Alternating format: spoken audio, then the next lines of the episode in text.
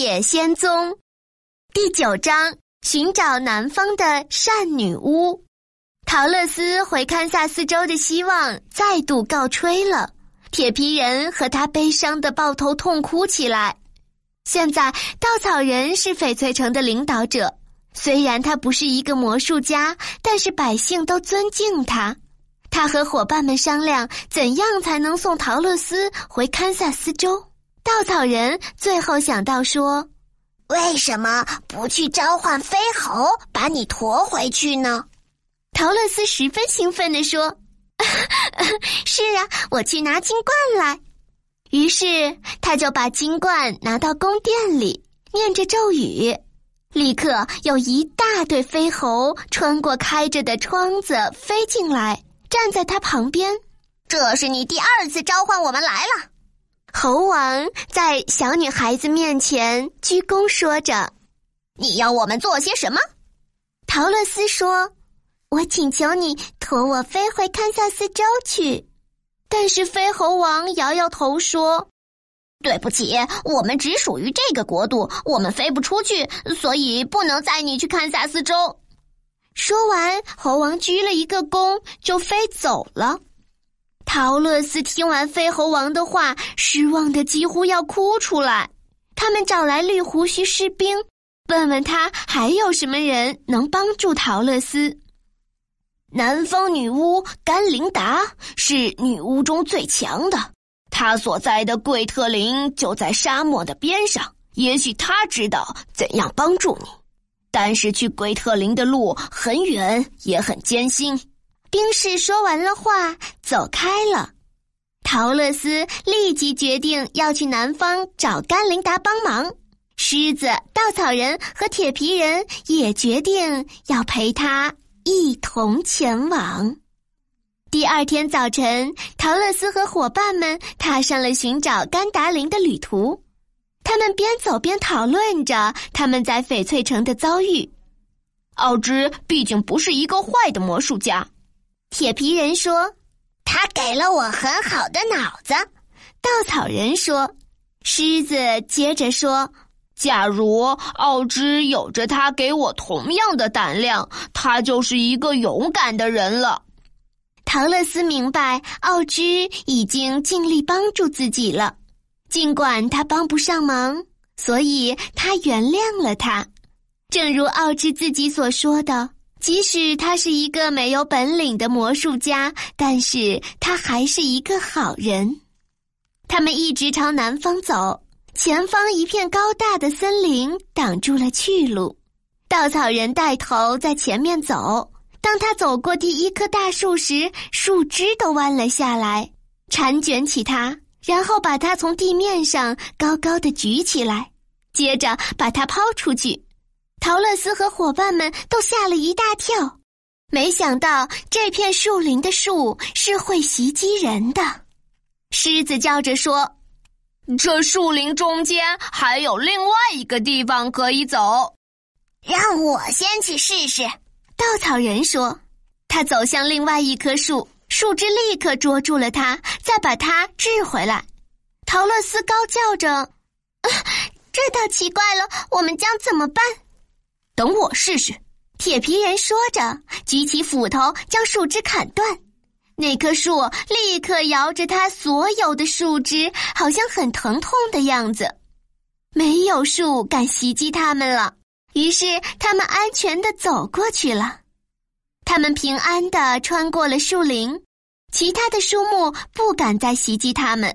穿过树林，他们吃惊的发现前面有一堵高墙，比他们的头顶高一些，好像是用光滑的白瓷砖砌的。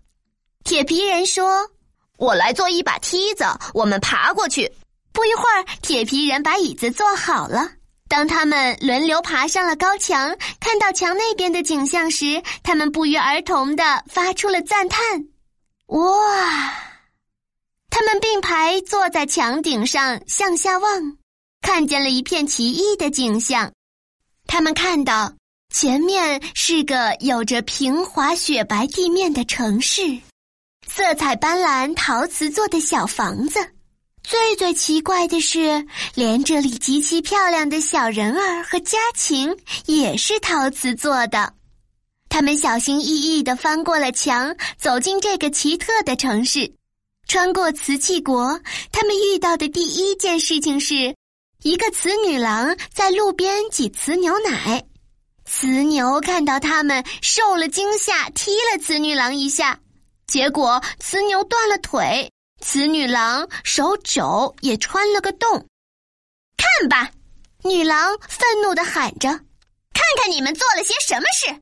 我的牛断了腿，我必须把它牵到修理店去修理。”你们跑过来惊吓我的牛是什么意思？陶乐斯内疚的回答说：“我十分抱歉，请原谅我。”这个美丽的铝牛奶女郎被激怒了，不理睬他们。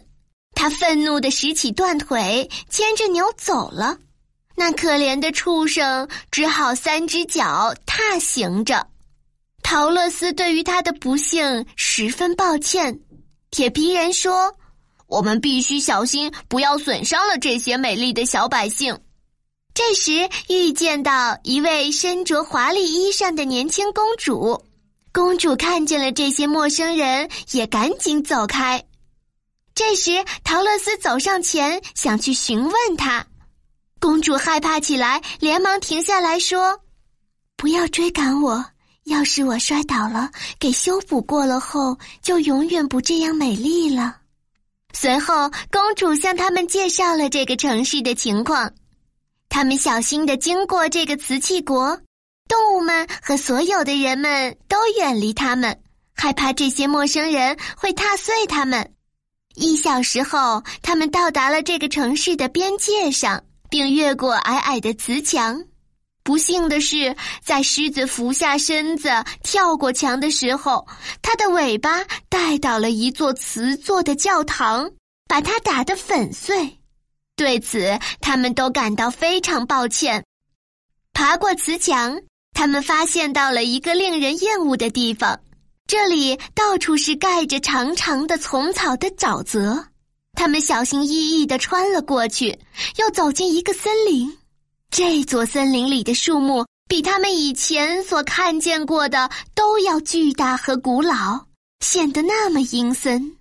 狮子说：“这个森林真是太棒了，我喜欢在这里度过我的一生。看看这些柔软的干草，看看这些丰满碧青的苔藓。”走着走着，忽然传来一阵低沉的隆隆声。好像有许多野兽在吼叫，他们继续前进，一直走到树林中一个空旷的地方，在那里集合着数百只不同种的野兽。从他们的吼叫声和咆哮声中，狮子判断出他们似乎遇到了巨大灾难，于是告诉他的朋友们不用害怕，这只是野兽们在举行会议。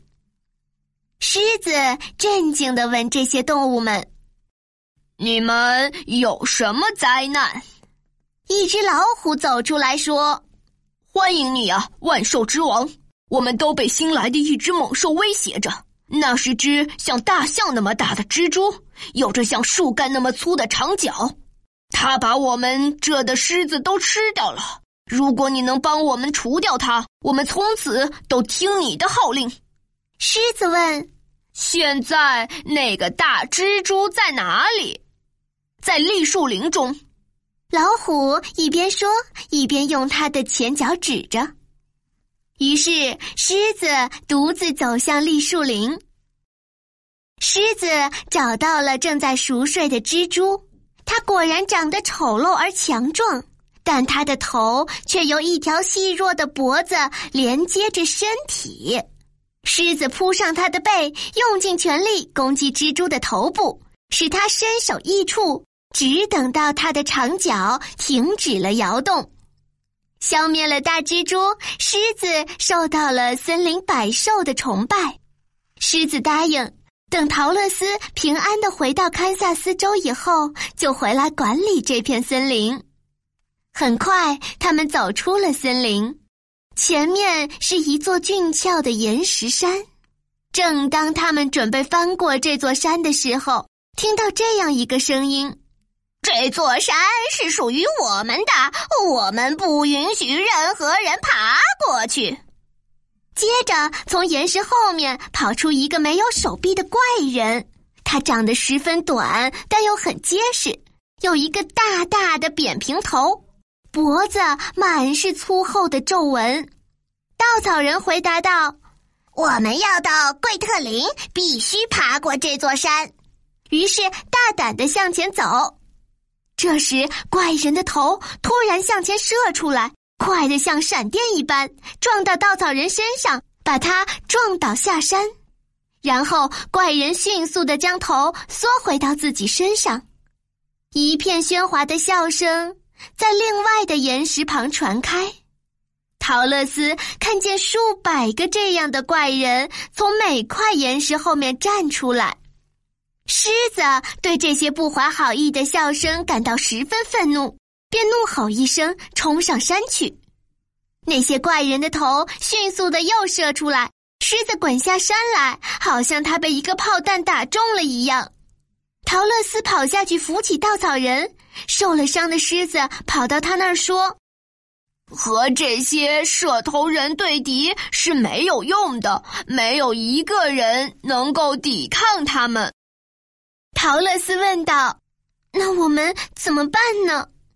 铁皮人建议说：“你仍旧有权利召唤那些飞猴来，再命令他们服务一次吧。”好，他回答说，便戴上了金冠，念着咒语，飞猴们立刻迅速的站在他的面前。你有什么命令？猴王低低的鞠躬问道。陶乐斯回答说：“驮着我们飞过山头，到甘达林的国度。”于是，陶乐斯和伙伴们在飞猴的帮助下越过了山头，来到了贵特林。